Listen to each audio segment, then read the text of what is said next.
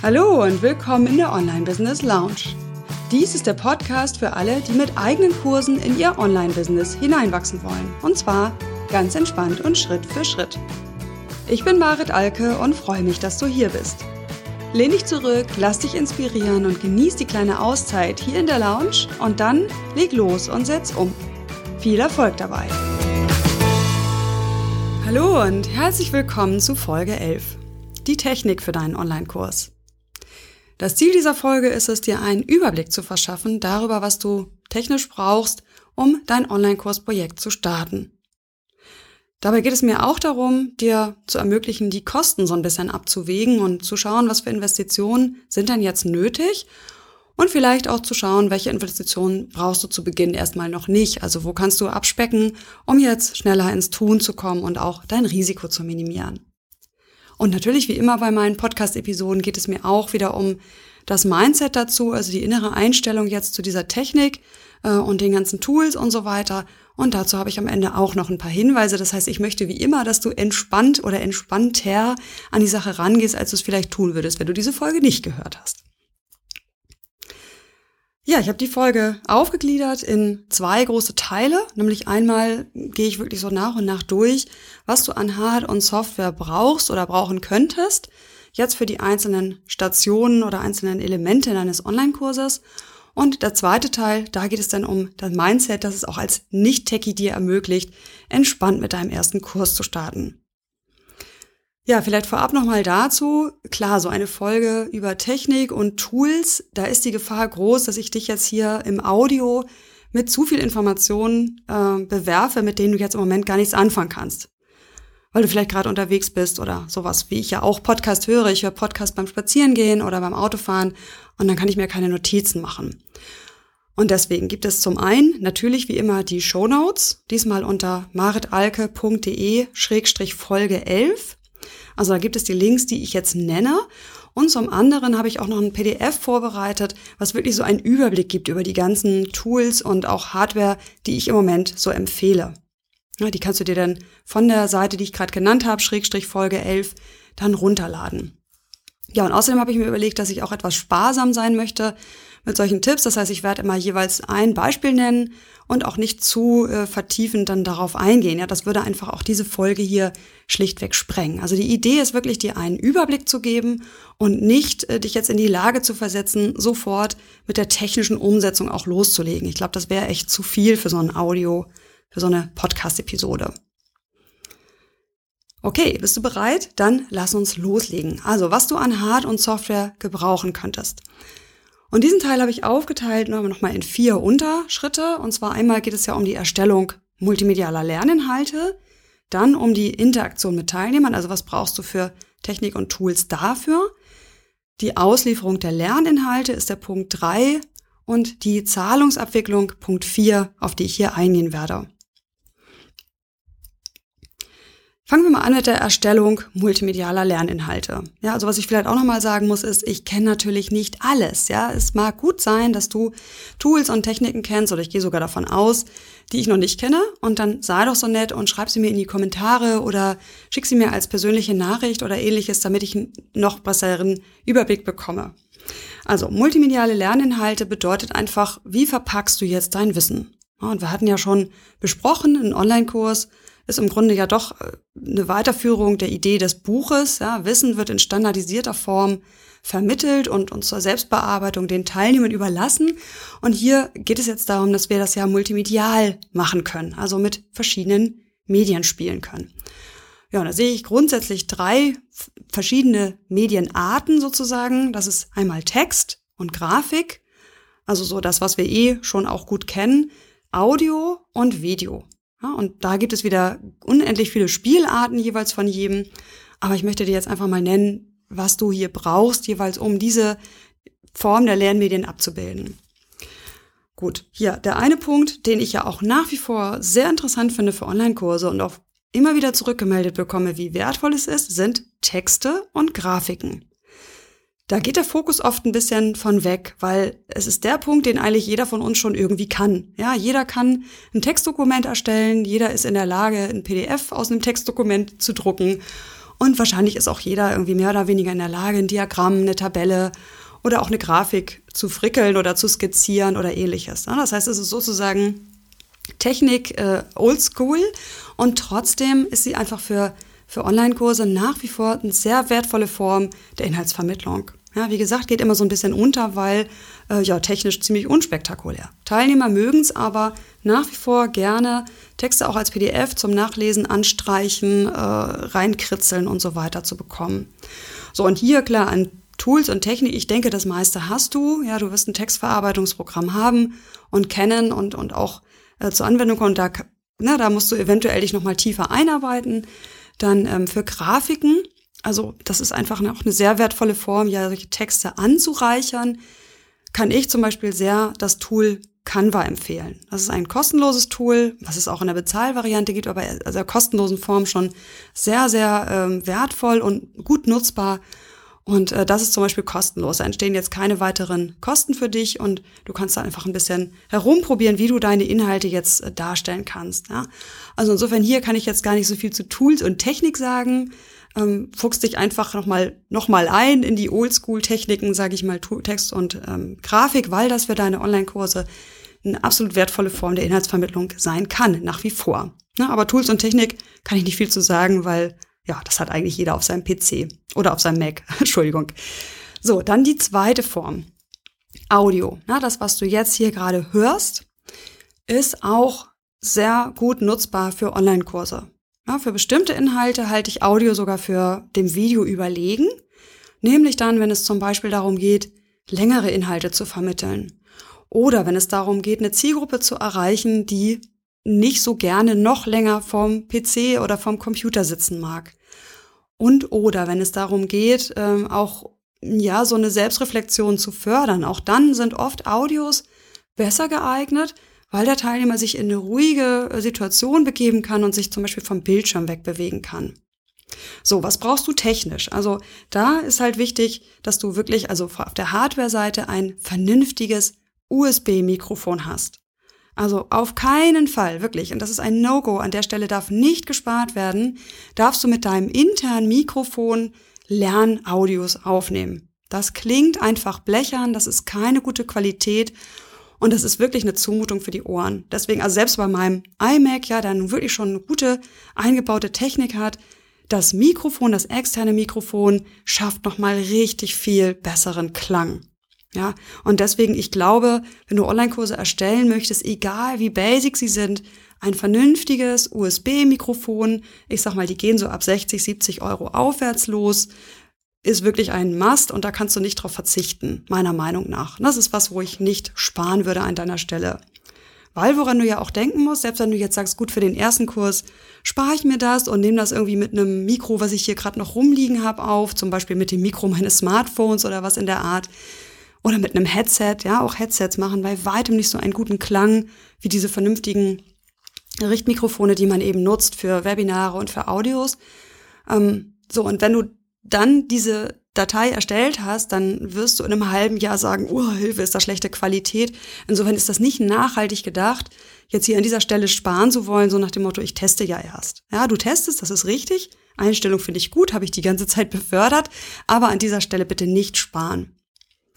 Ja, und äh, zum Bearbeiten, also die Software, die ist tatsächlich kostenlos. Da gibt's wirklich eine sehr gute Software, die heißt Audacity oder Audacity, wenn du es Englisch sprechen möchtest. Audacity, äh, die ich natürlich auch verlinke. Und da hast du wirklich alles, was du an Schneidewerkzeugen brauchst, direkt eingebaut. Du brauchst nur noch einen Encoder, den du dir auch runterladen kannst, wo es diverse Einleitungen im Netz gibt, um jetzt daraus eine MP3 machen zu können. Ja, wo du diese Dinge dann lagerst, also hostest, darauf gehe ich später ja noch ein.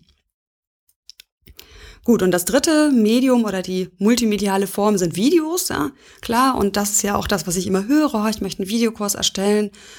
Und es gibt unglaublich viele Spielarten von Videos. Mir fallen jetzt so zwei ein, die ich für besonders relevant halte, jetzt für so normale Kurse. Das eine ist ein Bildschirmvideo, also ein abgeschirmtes ähm, eine PowerPoint-Präsentation oder irgendwie das Demonstrieren einer Software oder ähnliches.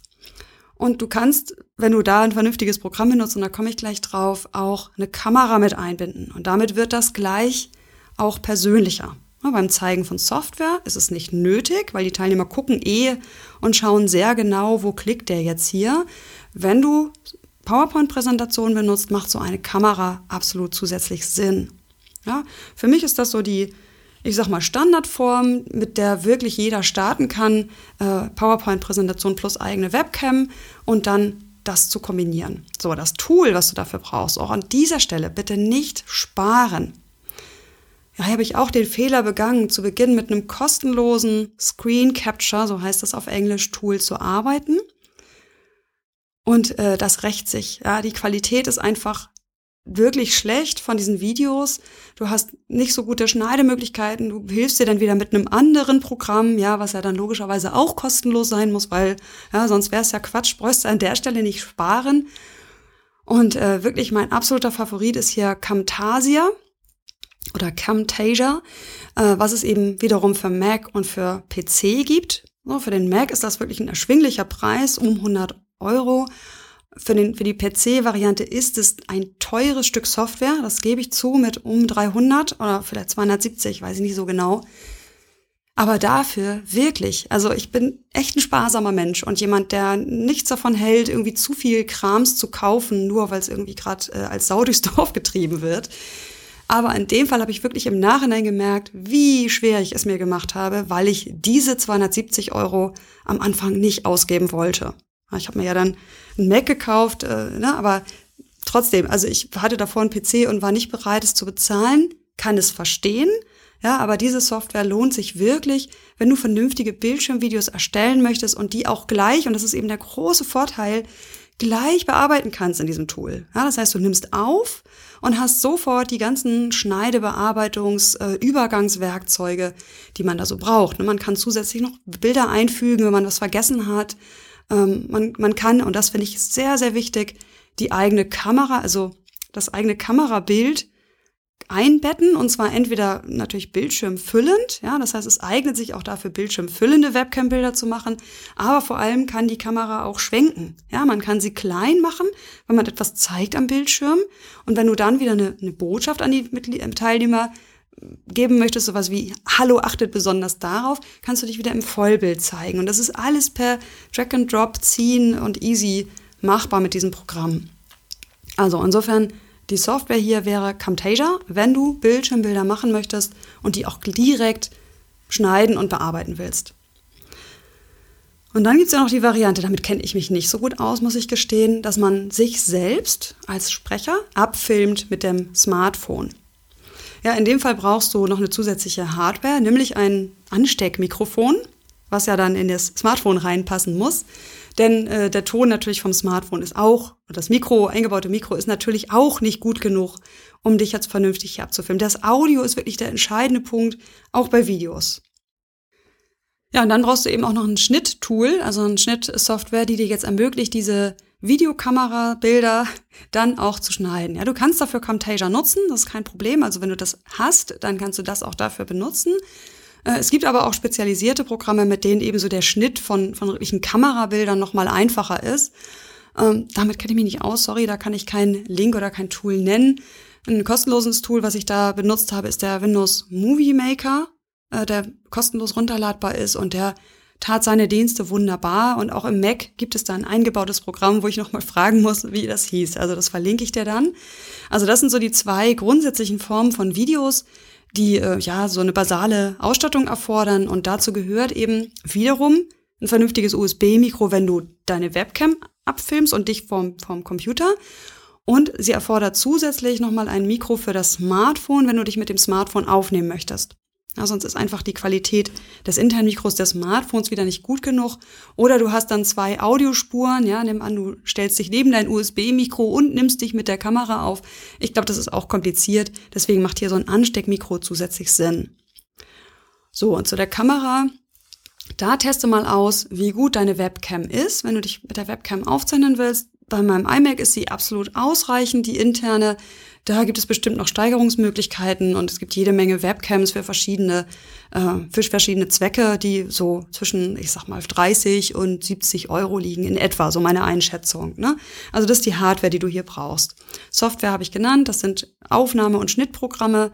Äh, und wie gesagt, an dieser Stelle, zumindest wenn du Bildschirmvideos machen möchtest, bitte nicht sparen. Es kostet unglaublich viel mehr Arbeit, äh, die kostenlosen Tools hier zu benutzen. Ja, es macht einfach viel, viel mehr Spaß. Und es ist eh so eine Aufgabe, wenn du wirklich einen Kurs erstellst mit vielen Videos, ist es eine Aufgabe, die dich ja lange begleitet, Videos zu, aufzunehmen und zu schneiden. Und wenn du das dann immer mit Tools machen musst, die dir keinen Spaß machen, ja, da nimmst du dir ja selber vorweg die Motivation. Also an der Stelle kann man nicht so gut sparen, leider, was die, was die Ausstattung anbetrifft für Videos. Okay, ich komme zum zweiten Punkt, was du an Hard- und Software brauchen könntest jetzt für deinen Online-Kurs. Und zwar für die Interaktion mit Teilnehmern. Ich hatte ja auch mehrfach schon begründet, warum ich es sinnvoll finde, mit einem irgendwie betreuten Kurs anzufangen und nicht sofort zu hoffen, dass man irgendwie einen Selbstlernkurs ins Netz stellt und der sich dann verkauft. Weil du einfach mehr darüber wissen musst, wie Teilnehmer so agieren. Und es gibt ja auch die gute Form, irgendwie Programme aufzusetzen, wo du mit einer ganzen Gruppe von Teilnehmern startest und allein dadurch einen unglaublichen Mehrwert schaffst durch diese Community. So, was brauchst du da an Tools? Also, ich habe da eine Unterscheidung, die ist sehr, sehr grundsätzlich im E-Learning auch bekannt. Und zwar kann man da unterscheiden zwischen asynchroner Kommunikation, also Kommunikation, die nicht zeitgleich stattfindet und synchroner Kommunikation, habe ich auch schon mal drüber gesprochen, als es um das Format deines Online-Kurses ging. Und hier gehe ich da so nacheinander durch und äh, gehe hier aber auch relativ schnell durch, äh, weil das auch etwas ist, wo du wirklich gucken musst, was passt da für mich und für meine Truppe. Ja, es gibt unglaublich viele Möglichkeiten und ja, ich nenne sie dir einfach mal, die ich so nutze und ich so kenne.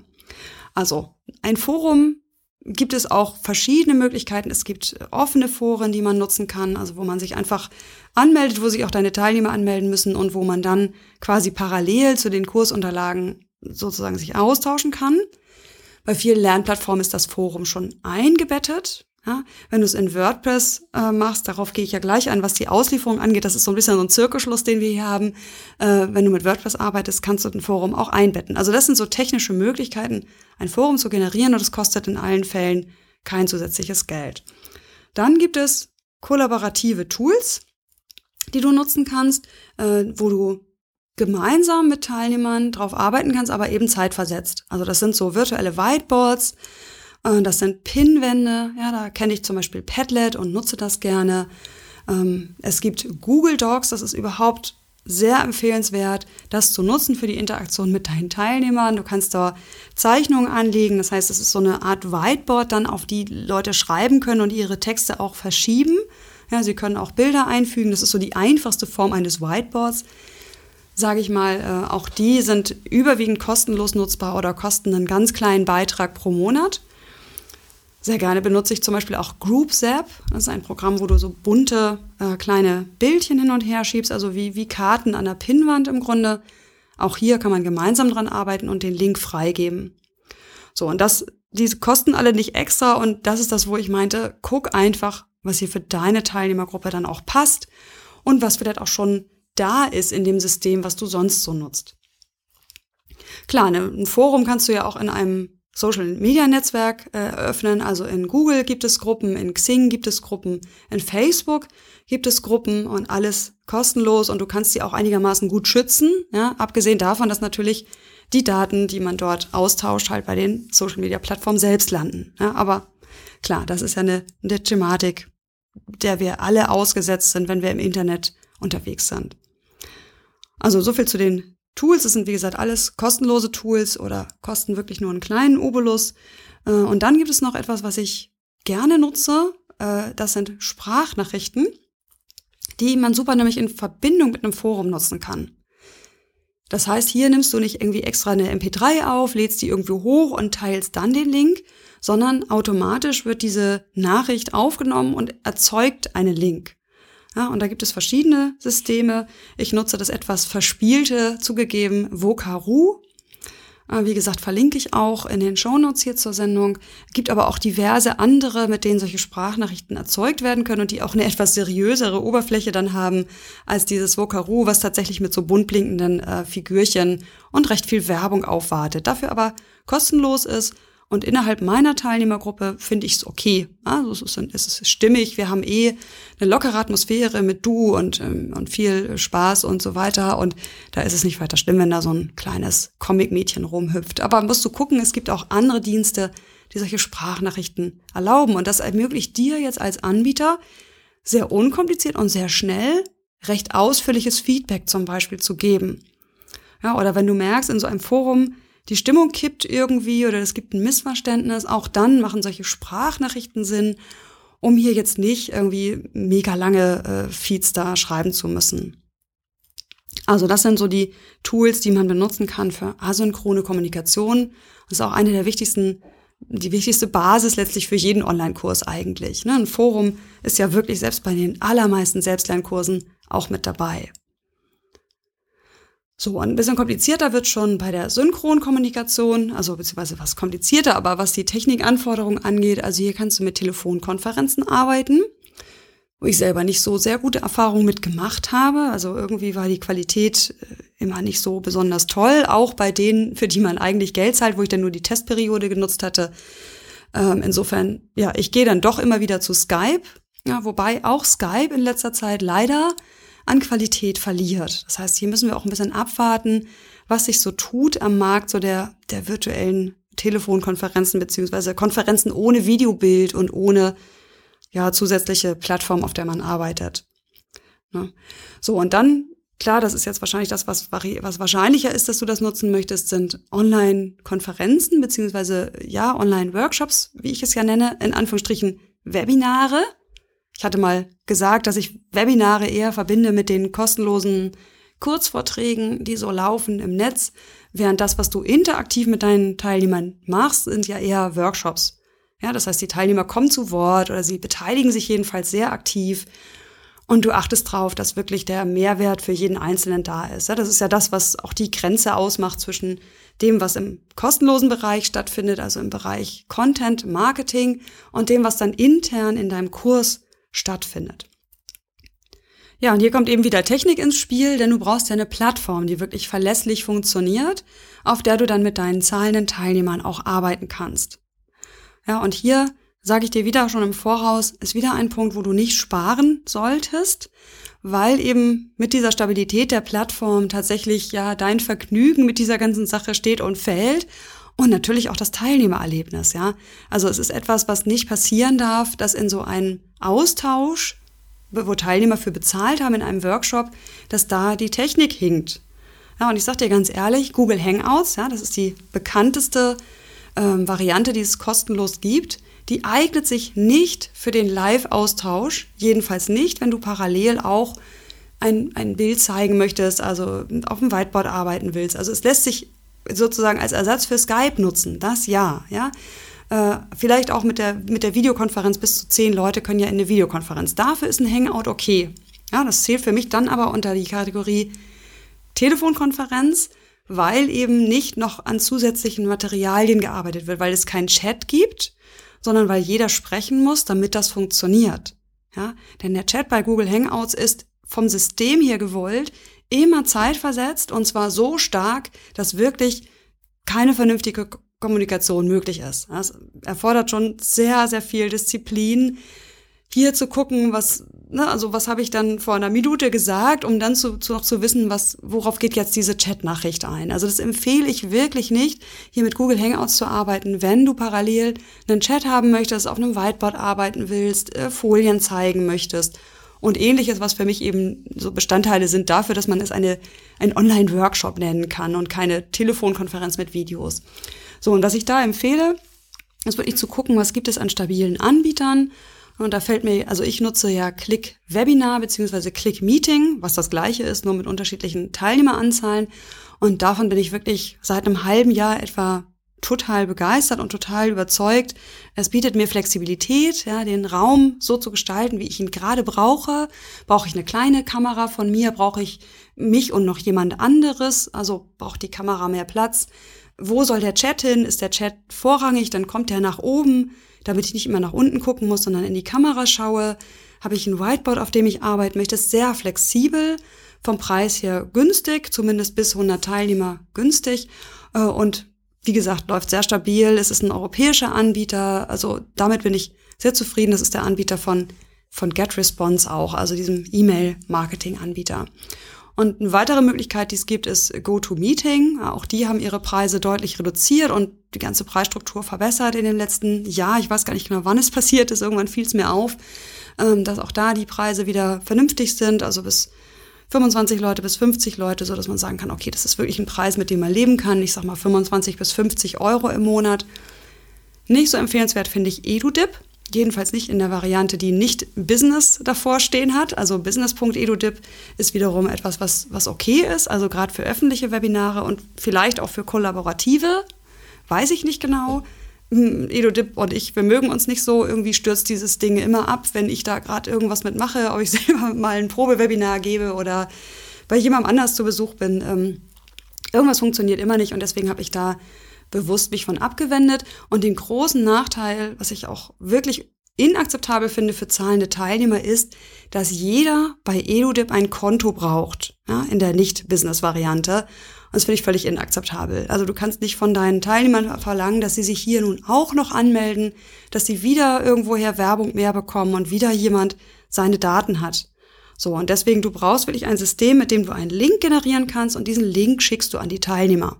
So, und da sind eben meine beiden Favoriten halt eben Click Meeting, Schrägstrich Click Webinar oder GoToMeeting, äh, was eben bis zu 100 Teilnehmer nutzbar ist. Wie gesagt, wir sprechen nicht über Werbewebinare, wobei ich ja auch meine, meine offenen, sehr großen Webinare über Click Meeting mache. Also Click Webinar dann. Gut, also das sind die Tipps dazu. Und hier brauchst du natürlich auch wieder das vernünftige Mikro, beziehungsweise das kommt ein bisschen darauf an, wie dein Mikro so ist, noch zusätzlich ein Headset, ja, damit, wenn du mit anderen interagierst und wenn die sprechen, dass dann kein Hall entsteht. Und ansonsten geht das ja äh, doppelt rein und wieder raus. Also du hörst es über die Lautsprecher und es geht sofort wieder ins Mikro rein. Äh, wobei bei meinem Mikro, äh, das ist das Samsung Meteor, das verlinke ich auch nochmal und es kommt auch mit in dieses PDF, was du dir runterladen kannst. Äh, das braucht tatsächlich, selbst wenn andere sprechen, nicht zusätzlich äh, ein Headset, ja, weil das so gut gerichtet ist, dass der Sound aus den Lautsprechern nicht äh, mit dem Mikro interagiert. Aber ein Headset wäre eventuell nützlich, vor allem für deine Teilnehmer. Ja, also schreibe den vorher, wenn du mit ihnen sprechen möchtest, dass jeder ein Headset braucht. Es nützt nichts. Und wenn es Minimum ist das Headset vom, vom Smartphone, wobei das oft auch wirklich nicht so eine tolle Qualität erzeugt. Das ist wirklich das Minimum, damit man nicht einen totalen Hall in der Stimme hat. Äh, sonst kann man nicht Teilnehmer zum Sprechen freischalten. Es geht nicht. Ja, es sei denn, die haben selber ein gutes Mikro, so wie ich jetzt, äh, oder wie du dann. äh, und dann wäre es in Ordnung. Gut, also das sozusagen zur Technik. Du brauchst einen vernünftigen Webinarraum, beziehungsweise Meetingraum ist es dann ja eher, äh, auf dem du auch äh, ein Whiteboard zur Verfügung hast und verschiedene andere Funktionen zur Interaktion. Und du brauchst eben auch hier wieder die technische Ausstattung, Webcam und Mikro. Okay. Nächster Punkt. Auslieferung der Lerninhalte. Also es geht weiter um die Frage, was du an Hard- und Software brauchst. Und hier geht es jetzt darum, wie kommen denn jetzt die Lerninhalte zu deinen Teilnehmern? Und zwar im richtigen Moment an den richtigen Teilnehmer. Und da möchte ich mal drei Varianten unterscheiden. Nein, stimmt gar nicht. Es ist im Grunde drei plus eins. Denn was immer dazu gehört oder was immer die Basis bilden sollte, meiner Meinung nach, ist Mail. Ja, also das Kommunizieren per Mail, weil bei allem tollen äh, Lernplattformen und so weiter, bei allem, äh, bei aller Liebe dazu, es braucht weiterhin diese Kommunikation auf der Ebene, wo Teilnehmer eh unterwegs sind, nämlich per Mail. So, und wenn du das mit einem Autoresponder machen möchtest, ja, also dass derjenige zeitversetzt relativ zu seinem Zeitpunkt des Einstiegs Mails bekommt, brauchst du hier wiederum ein E-Mail-Programm, also ein E-Mail-Marketing-Programm. Ja, hier nutze ich im Moment GetResponse und kann das sehr empfehlen. Es gibt aber auch noch diverse Anb andere Anbieter, wo wir dann im Bereich Marketing nochmal zukommen. So, das ist immer die Basis, egal was sonst noch passiert. Und du kannst einen Kurs meiner Meinung nach am Beginn komplett auch über Mail ausliefern. Ja, Wenn es nicht gerade die megamäßigen ähm, Bibliothek an Inhalten gibt, die irgendwo sortiert abgelegt werden müssten, reicht die Kommunikation per Mail als Basis erstmal aus. So, und dann gibt es aber auch noch Lernplattformen. Ja, das nenne ich mal so vielleicht. Oder nenne es Kurs Hosting. Ja, wo liegen deine Inhalte? Und da gibt es drei verschiedene Varianten. Einmal selbst gehostet. Ja, ist in den allermeisten Fällen, wie ich es bisher gesehen habe, WordPress basiert. Also und zwar WordPress auf einem eigenen Host und nicht WordPress.com, sondern WordPress.org. Ja, äh, da, wenn du da die Unterschiede nicht weißt, google das mal, aber WordPress selbst gehostet ist eine gute Basis für einen Online-Kurs. Dann in Verbindung mit einem Mitglieder-Plugin, einem Membership-Plugin, was eben wiederum ermöglicht, dass du Inhalte vor den Blicken der Öffentlichkeit schützen kannst und nur denen zugänglich machst, die auch bezahlt haben. Zweite Möglichkeit ist eine Mietplattform, nenne ich mal so. Das heißt, hier zahlst du eine monatliche Miete ja, und hast dafür einen eigenen Raum oder eigener Raum ist äh, also einen abgeschirmten Bereich, wo deine Inhalte liegen. Und meist sind diese Mietplattformen ähm, technisch auch schon sehr ausgereift. Das heißt, du kannst so Lektionen hin und her schieben, äh, du kannst äh, sämtliche Medien einbetten, du bekommst viel Hilfestellung in meistens auch irgendwie Supportforen und so weiter. Äh, und ich sage mal ein Beispiel dazu, ist jetzt hier im deutschsprachigen Bereich relativ neu Spreadmind, was ich mir gerade anschaue. Und äh, im amerikanischen Bereich schon ziemlich etabliert ist Teachable zum Beispiel. Das hieß früher Fedora, also jetzt heißt es Teachable. Äh, Glaube ich, so einer der Standardplattformen, äh, aber keine Ahnung, ich kenne den amerikanischen Markt nicht. Und ähm, Rosuku kenne ich, äh, kenne ich auch als Teilnehmer und finde das auch eine sehr gut gelungene Mietplattform. Diese Mietplattformen, die kosten einen monatlichen Mietbetrag zwischen 50 und meistens aber eher um 100 Euro. Ja, das heißt, sie sind wirklich nicht billig. Aber wenn du jetzt zum Beispiel selber kein WordPress-Fan bist oder aus welchen Gründen auch immer es nicht selbst hosten kannst oder willst, ist das eine super Alternative, weil es ist schlüsselfertig. Ja, das ist so, sag ich mal, der Unterschied zwischen ich, ich habe ein Grundstück und baue mir das Haus, ja, oder ich gehe los und suche ein sag mal, vorgefertigtes, schlüsselfertiges aus dem Katalog, wo mir die Flexibilität ein Stück weit abhanden kommt, dafür ich aber viel weniger Stress habe, damit dieses Haus zu bauen. Ja, also das wäre so ein Vergleich. Also insofern Mietplattform und auch die, das Hosten über WordPress kostet ja monatliche Beiträge, also nicht nur ein Einmalbetrag, sondern auch monatlich, zum Beispiel für das Mitglieder-Plugin. So, und dann gibt es noch die Möglichkeit von Marketingplattformen. Gebe zu, da kenne ich mich nicht ganz so gut aus. Mir fällt spontan dazu Udemy ein. Das ist eine Plattform, die im englischsprachigen Bereich mit Sicherheit schon in etwa die Funktion wie Amazon übernimmt. Das heißt, da gehen Leute immer mal wieder drauf, so, ach, ich hätte jetzt Lust, was zu lernen oder auch was ganz Spezifisches, ich möchte fotografieren lernen, tippen das ein und bekommen dann von der Plattform ähm, sowohl die Bestseller angezeigt als auch verwandte Artikel. und einmal was gekauft, bekommen sie auch wieder Mails, so nach dem Motto, es gibt einen Folgekurs und ähnliches. Das heißt, hier gibt es wirklich jetzt für dich als Anbieter gäb's, ja, wenn es das für Deutschland schon gäbe, die Möglichkeit auch einfach einen Kurs einzustellen, ja, und bezahlen tust du dann darüber, dass du einen großen Anteil des Gewinns an diese Marketingplattform abgibst. Ja, du zahlst also keinen festen monatlichen Betrag, sondern einen großen prozentualen Betrag und dafür übernimmt diese Plattform im Idealfall ein Stück deines Marketings. Ja, das sind so die drei grundlegenden Möglichkeiten, die ich da sehe. Und da gehe ich auf jeden Fall auch nochmal an anderer Stelle vertiefend drauf ein und nenne da nochmal mehr Beispiele. Ja, an dieser Stelle müssen wir hier Schluss machen, sonst wird es wirklich zu ausführlich. Aber so hast du schon mal einen ganz guten Überblick darüber, was gibt es da alles. Und ähm, je nachdem, was du da benutzt, ist eben auch das Hosting zum Beispiel von deinen Audios und deinen Videos schon mit drin. Also bei der Mietplattform zum Beispiel und der Marketingplattform, da hast du in fast allen Fällen die Möglichkeit, deine Videos direkt dort hochzuladen und dort zu hosten. Das heißt, es fallen Kosten weg dafür, dass du jetzt das Video ja irgendwo ablegen musst. Ja, und Videos brauchen viel Bandbreite, sie haben einen hohen Speicherplatzbedarf und deswegen ist das durchaus interessant. Denn wenn du die Videos selbst hosten musst, eignet sich YouTube nicht so gut dafür. Ja, denn YouTube ist dafür gemacht, eine möglichst hohe Sichtbarkeit zu schaffen für dein Video. Du möchtest es aber ja gut schützen, ja, weil es ja nicht jeder sehen soll. Und da empfehle ich Vimeo oder Vimeo, äh, was tatsächlich auch Geld kostet. Es kostet 180 Euro im Jahr im Moment. äh, für, die, für das Hosting von, von kommerziellen Videos, was sich aber aus meiner Ansicht absolut rentiert und lohnt, ja, weil du einfach ganz spezifische Einstellungen hast. Du kannst zum Beispiel genau sagen, auf welcher Seite darf dieses Video eingebettet werden. Und dann nennst du eine URL und sagst, auf dieser Seite darf das eingebettet werden, nirgendwo sonst. Ja, und wenn du dann noch die Sichtbarkeit auf der Vimeo-Plattform unterbindest, sieht es wirklich niemand außer denjenigen, die diese URL besuchen. Ja, also diese Seite auf deiner Webseite, die wiederum kannst du ja über dieses Mitglieder-Plugin dann auch schützen. Ja, also hier äh, tatsächlich auch nochmal die Möglichkeit, oder beziehungsweise das Möglichkeit, hier musst du einfach auch abwägen, ja, was, wenn ich das jetzt selber hoste, ich habe eine sehr große Flexibilität, ne, siehe Hausneubau, äh, Architektenhaus und so weiter, versus ich benutze eine teilweise standardisierte Lösung, äh, in der einfach alles drin ist. Ja, rechne das mal selber durch, was da für dich passt. Genau, und Audio-Hosting äh, ist wirklich auch in den Lernplattformen fast immer, in den Mietplattformen immer drin. Ähm, wenn du es selber hostest, dann kann ich da zum Beispiel Soundcloud empfehlen, denn die bieten dir gleich nach dem Hochladen auch die Möglichkeit, einen Player einzubinden. Ja, du brauchst du nur die, den Shortcode zu nehmen und fügst das ein.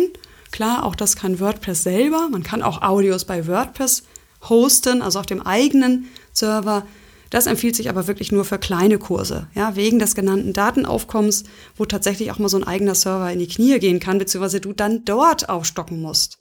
Ja, und da lohnt sich sowas wie Soundcloud, was irgendwie wirklich ein paar Euro im Monat kostet. Fünf oder neun Euro, je nach Paket.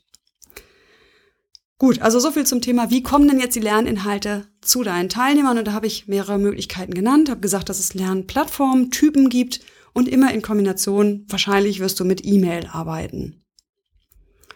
Okay, dann bin ich auch schon fast am Ende von meiner Technik. Ein Aspekt habe ich noch, nämlich Zahlungsabwicklung. Auch hier ist ja die Frage, was kann man da nutzen und viel Unsicherheit da und so weiter. Und an dieser Stelle sage ich jetzt, kannst du aus meiner Sicht am Anfang auch erstmal sparen und musst es dir nicht ganz so kompliziert machen. Ja, kommt natürlich ein bisschen auf deinen Kurs an, aber in den meisten Fällen kannst du hier auch ein Stück weit Do-it-yourself machen und damit wirklich Geld auch sparen, beziehungsweise dir Aufwand sparen. So, das sind, sehe ich drei verschiedene Möglichkeiten.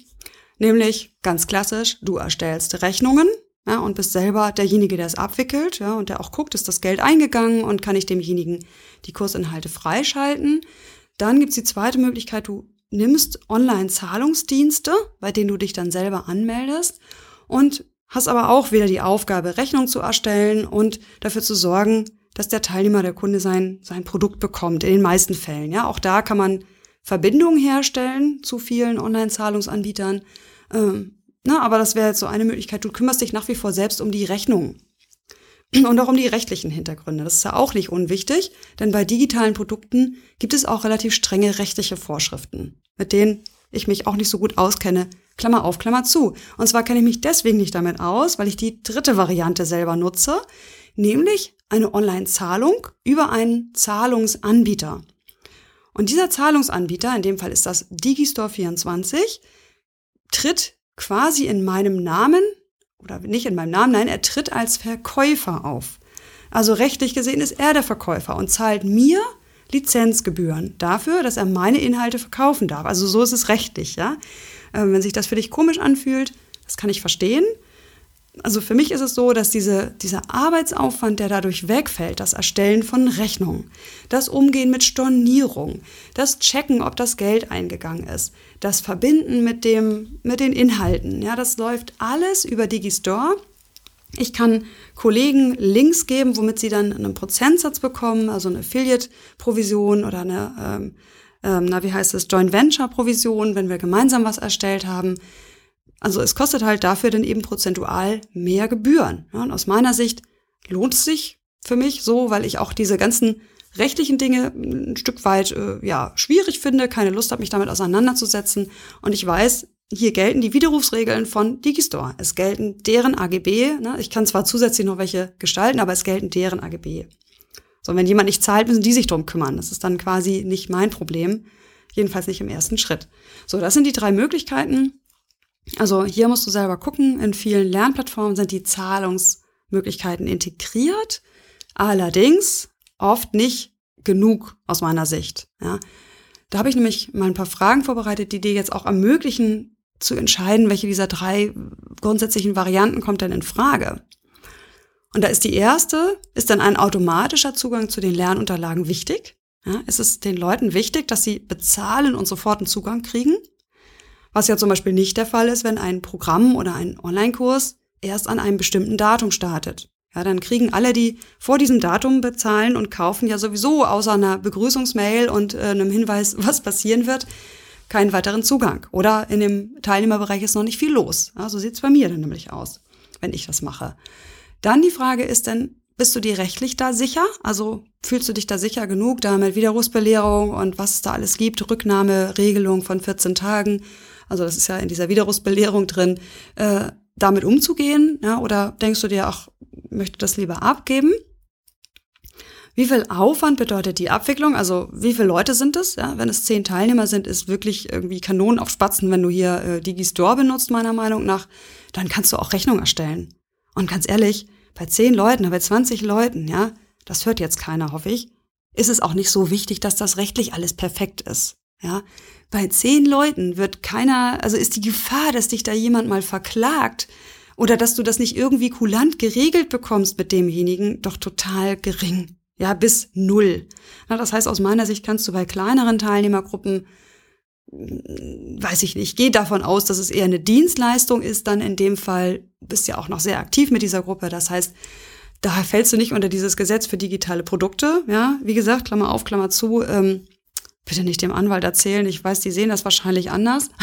Nein, aber jetzt ganz ehrlich. Also wie groß ist die Wahrscheinlichkeit, dass du dich mit einer Teilnehmergruppe von 20 Leuten, dass da wirklich einer dabei ist, der dir richtig Ärger macht? Ja, und man kann sich doch immer einigen. Wenn der nach 60 Tagen sagt, oh, ich finde das Programm aber doof, ja, du bist doch da wahrscheinlich der Letzte, der darauf beharrt. Nein, aber es gab noch eine Wiedergabefrist von 14 Tagen. Ja, also insofern. Ähm, aber das ist jetzt meine Meinung, da bin ich ganz pragmatisch. Bei kleineren Gruppen kannst du das per Hand machen. So, und dann ist halt die Frage, ähm, wenn du, wenn die Aufwicklung, Abwicklung wenig Aufwand fordert, dann brauchst du nicht die zusätzlichen Gebühren bezahlen. Und dann ist einfach noch ganz wichtig, welche Zahlungsweisen wollen denn deine Kunden? Und da ist wirklich immer, finde ich, noch große Lücke. Ja, die Amis, die haben es so leicht. Es gibt so viele tolle Abwicklungsdienste wie Paymill und Stripe und wie sie alle heißen und tausende von Integrationen dafür. Aber es wird fast immer nur äh, also ähm, Kreditkarte angeboten und PayPal und andere digitale äh, Bezahlweisen. Und hier in Deutschland ist das beliebteste immer noch Lastschrift. Jedenfalls bei meinen Kunden, und ich kriege das auch von vielen meiner Teilnehmer mit, also auch deren Kunden, also der Endverbraucher letztlich, auch gern per Lastschrift bezahlt. Ja, oder auch per, per Rechnungszahlung sozusagen. Man kriegt eine Rechnung und überweist es sogar. Also selbst das ist den Leuten oft lieber als PayPal und Co. Ne, per Kreditkarte zahlt bei mir fast niemand. Ja, also wirklich das meiste ist wirklich Lastschrift und an zweiter Stelle kommt dann ähm, Sofortüberweisung und dann erst PayPal. Habe ich mal durchgezählt. Ja, also da ist auch wieder wichtig, was musst du da den Leuten anbieten können? Und auch da wieder, wenn du sagst, ja, Lastschrift ist denen schon wichtig, dann wüsste ich keine Alternative zu Digistore oder den anderen Dienstleistern, die so als Volldienstleister auftreten. Wenn du eine kennst, nenn sie mir bitte. Ja, kannst mir gerne schreiben. So, ja, ist doch ein bisschen länger geworden, als ich dachte. Sorry dafür. Aber dafür hast du jetzt wirklich einen umfassenden Überblick, was an Technik alles bedacht werden sollte, wo du vielleicht sparen kannst und wo du aus meiner Sicht nicht sparen solltest. Äh, und ich glaube, dass das das wert war, diese etwas längere Zeit. Also ich hoffe, du verzeihst mir, dass ich hier ein bisschen ausgeholt habe an der einen oder anderen Stelle. Nochmal der Hinweis, es gibt ja das alles auch zum Nachlesen wieder unter maritalke.de Folge 11, wo du dir sogar ein PDF runterladen kannst, wo alle Tools, die ich im Moment empfehle, wirklich mit Links und mit Begründung und äh, Einschätzung aufgelistet sind. Gut, und zu guter Letzt noch kurz, ich halte mich hier wirklich kurz, das Mindset, das es dir auch als Nicht-Techie ermöglicht, entspannt und erfolgreich mit deinem ersten Kurs zu starten. Ja, also, wie gesagt, Mindset ist mir immer wichtig und hier kriege ich einfach mit, dass meine Zielgruppe zumindest, ich weiß nicht, ob du da jetzt so dazugehörst oder ob ich viel mit dem Podcast auch noch ganz andere Leute erreiche, die haben auch ein Stück weit Respekt vor der Technik. Es ist etwas, wo sie nicht aufschreien. Es sind nicht die Ersten, die irgendwie freiwillig sich in eine neue Software einarbeiten. Äh, und ja, es ist schlicht auch eine Hürde, ja, zu sagen, oh, ein Online-Kurs ist so eine technische Angelegenheit. Hier möchte ich dir als allerwichtigste Botschaft mitgeben, diese Technik, die ich jetzt hier so auch so angerissen habe, die ermöglicht dir die Freiheit überhaupt erst, so zu arbeiten, wie du dir das wünschst. Also darauf hinzuarbeiten, ortsunabhängig zu sein, deine Zeit freier einzuteilen und letztlich wirklich diese Skalierbarkeit zu schaffen, also mehr Menschen zu erreichen, mehr zu verdienen mit letztlich gleichbleibender Arbeitszeit, ja, das geht nur durch Technik. Also lerne sie zu lieben. Ja, wenn du bisher so ein bisschen negativ dazu warst, so, oh, alles, was ich anpacke, geht schief oder boah, ein Riesenangang, ja, dann sitze ich bestimmt drei Nächte. Ja, das ist wahrscheinlich so. Das kann passieren. Ja, trotzdem lohnt es sich zu sagen, wie kriege ich denn eine positivere Einstellung dazu hin? Wie kann ich diese Schwierigkeiten, die da am Anfang auch fast immer auftreten bei einer neuen Software oder auch mit neuer Hardware, wie kann ich die umarmen sozusagen und positiv begrüßen? Da gab es auch mal einen schönen Artikel von der Monika Birgner zu und den verlinke ich dir auch in den Show Notes. Ja, der zweite Punkt ist Stichwort entspannt hineinwachsen. Ja, das ist ja auch ein bisschen das Stichwort hier von dieser, von der Online Business Lounge. Gönn dir doch die Zeit, die Sachen nach und nach aufzubauen. Es muss nicht im ersten Moment ein Video sein. Und wenn Video, muss es auch nicht gleich mit Kamera sein oder sowas.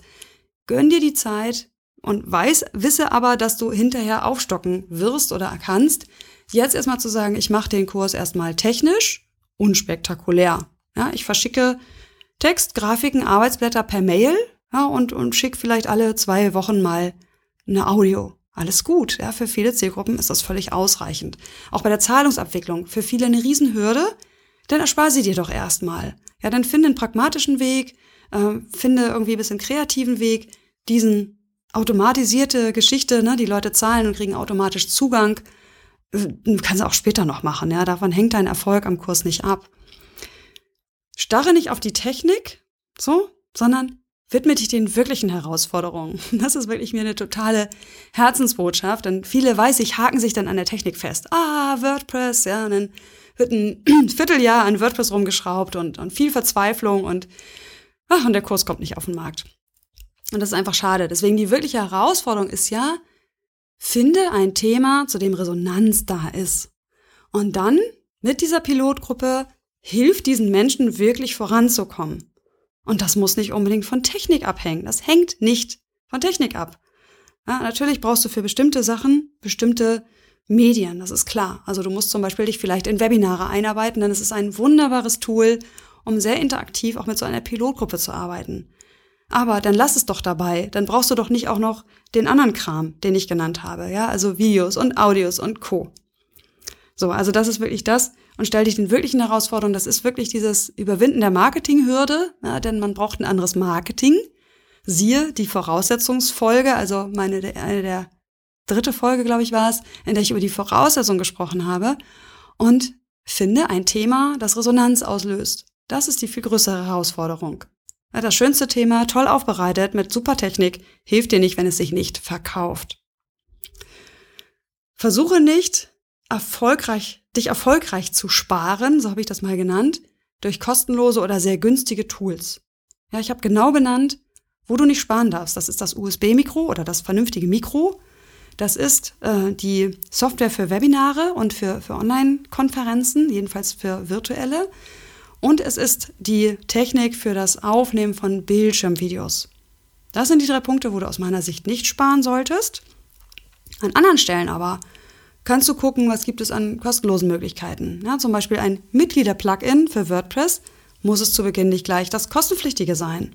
Denn das, vielleicht ist es ja gar nicht nötig, dass die Leute automatisiert Zugang zu deinen Unterlagen bekommen, zum Beispiel.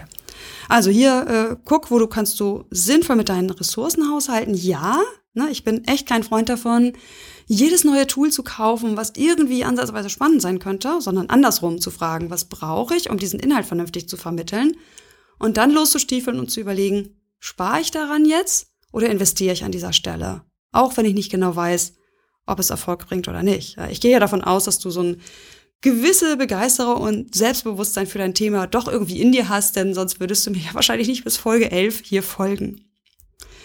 Gut, und dann der letzte Punkt wirklich, wenn du nicht techie bist und dich das Ganze zu sehr stresst und du hast Anfangsschwierigkeiten, du probierst es aus und es läuft trotzdem nicht rund, dann lass dir doch helfen. Wirklich, zu viele wollen unbedingt alles selbst machen zu Beginn.